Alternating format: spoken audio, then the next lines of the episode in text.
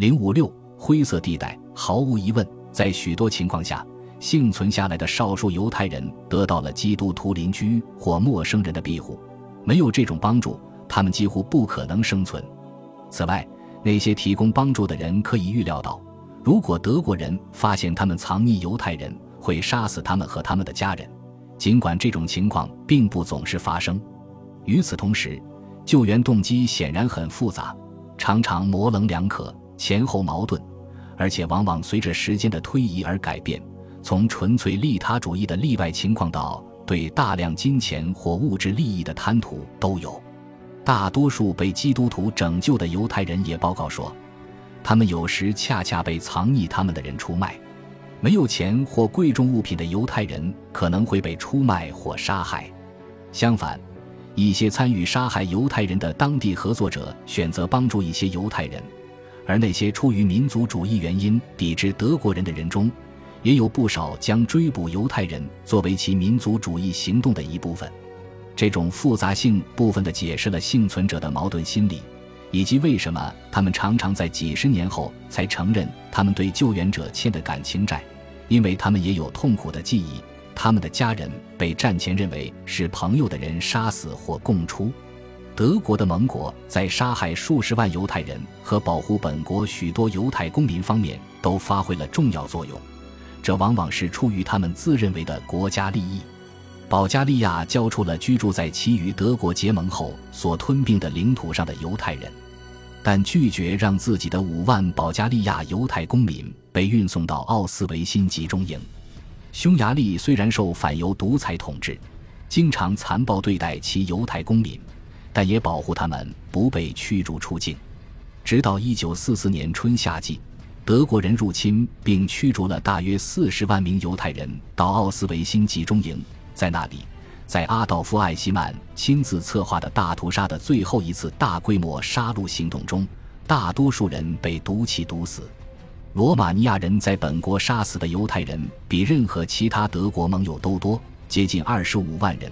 但随后，在罗马尼亚的中心地带雷加特，他们又保护犹太人不被驱逐出境，因此那里幸存的犹太人比其他任何东欧国家都多。在法国，其合作主义政权在一九四二年底之前一直保持对其公民的警备控制，协助将七点五万名犹太人驱逐到奥斯维辛集中营，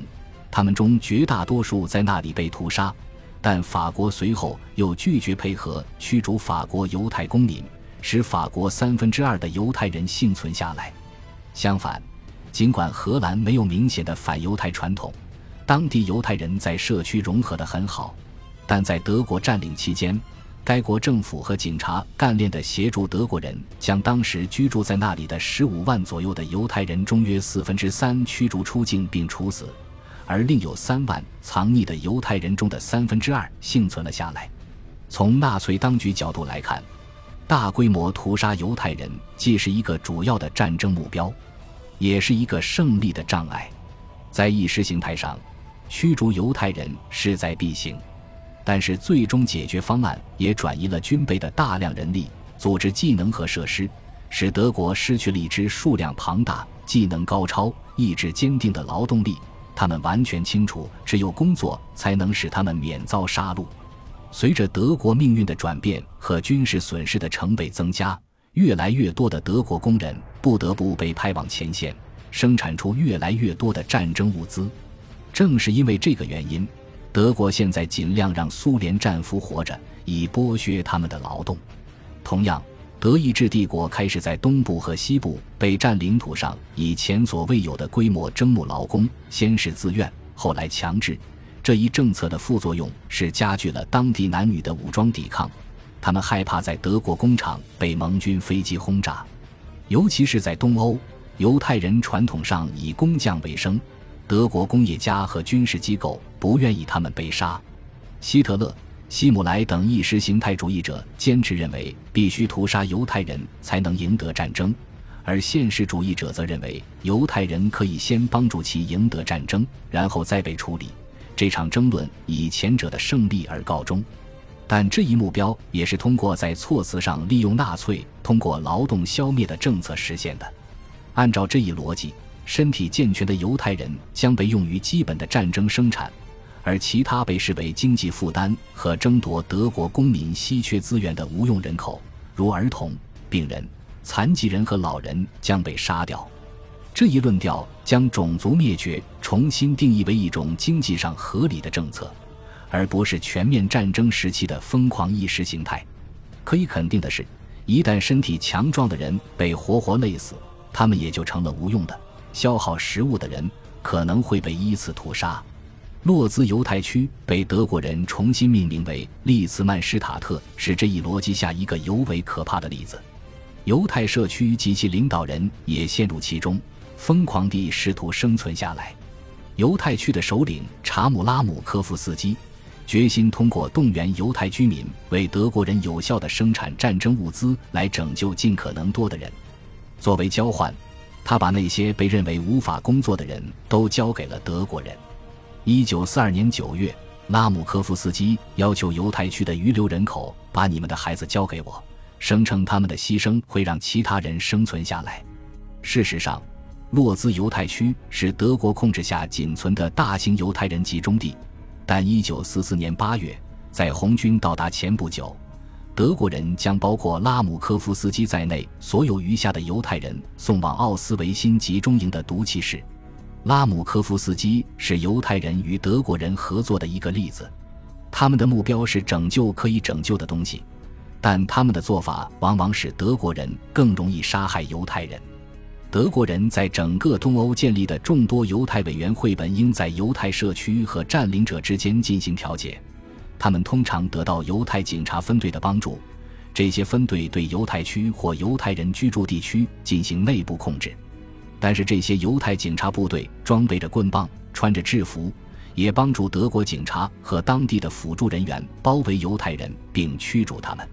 许多犹太警察的所作所为，既是为了自救。也是为了保护家人，最终，他们中的多数也被杀害，如同犹太委员会的成员一样。同时，这些警察也成为许多犹太区和集中营中形成的犹太人抵抗组织的目标，因为他们被视为叛徒，象征着与德国人的合作。另一方面，不少犹太警察一旦在自己的家人和社区居民被屠杀后，最终也加入抵抗运动。一九四一年底。威尔诺犹太区的犹太抵抗运动指挥官阿巴科夫纳在他的一本小册子中写下的座右铭：“让我们不要像羊一样走向屠杀”，成为各地犹太抵抗运动的口号。虽然小股的犹太游击队在森林里活动，有时与苏联游击队合作，尽管他们经常遭到民族主义地下战士的袭击，但1943年4月，在华沙犹太区爆发了对德国人最大的一次抵抗。起因是华沙犹太区三十万人中的三分之二在特雷布林卡被毒死。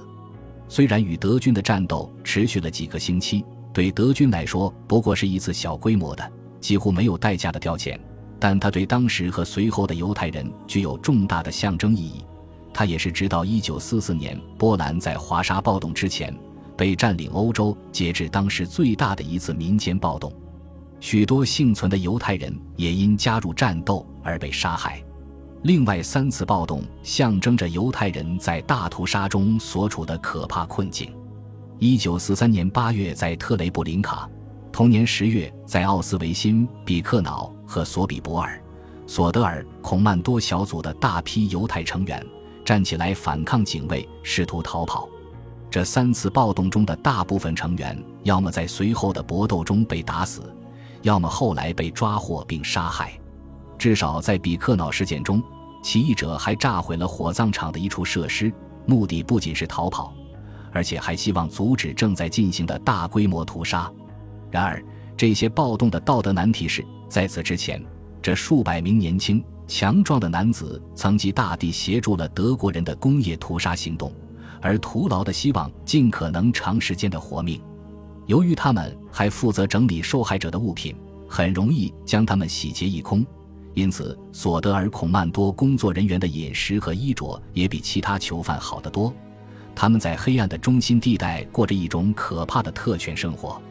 可以肯定的是，索德尔孔曼多所有成员都知道，他们迟早也会被杀。他们已经看到了灭绝系统最深处的运作，这意味着他们绝不能活下来讲述这个故事。但他们选择充当这种角色，有时甚至目睹自己的家庭成员和社区成员被杀，这使得他们成为普里莫列维所称的灰色地带的象征。拉姆科夫斯基和其他许多犹太委员会成员及犹太警察也有可能属于这一灰色地带。